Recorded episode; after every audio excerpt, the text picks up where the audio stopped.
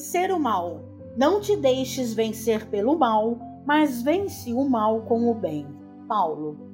Romanos capítulo 12, versículo 21. Comumente empregamos a expressão guerrear o mal como se bastassem nossas atitudes mais fortes para exterminá-lo e vencê-lo. Sem dúvida, semelhante conceituação não é de todo imprópria, porque em muitas circunstâncias, para limitá-lo, não podemos dispensar vigilância e firmeza. Ainda assim, muitas vezes, zuzindo-lhes a manifestação com violência, criamos outros males a se expressarem através de feridas que apenas o bálsamo do tempo consegue cicatrizar. O apóstolo, contudo, é claro na fórmula precisa ao verdadeiro triunfo. Não te deixes vencer pelo mal, mas vence o mal com o bem. Perseguir quase sempre é fomentar. O melhor processo de extinguir a calúnia e a maledicência é confiar nosso próprio verbo à desculpa e à bondade.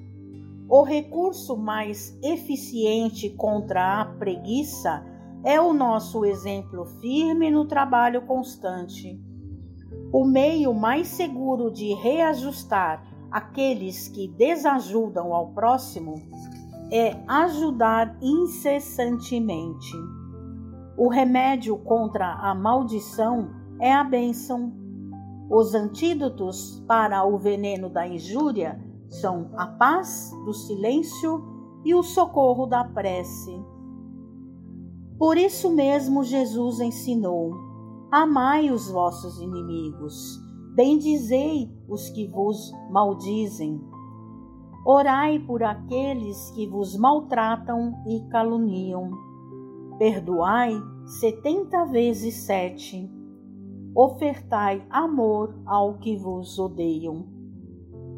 Podemos, pois, muitas vezes, combater o mal para circunscrever-lhe a órbita de ação, mas a única maneira de alcançar a perfeita vitória sobre ele será sempre a nossa perfeita consagração ao bem irrestrito. Mensagem de Emmanuel no livro Palavras de Vida Eterna, psicografia de Francisco Cândido Xavier.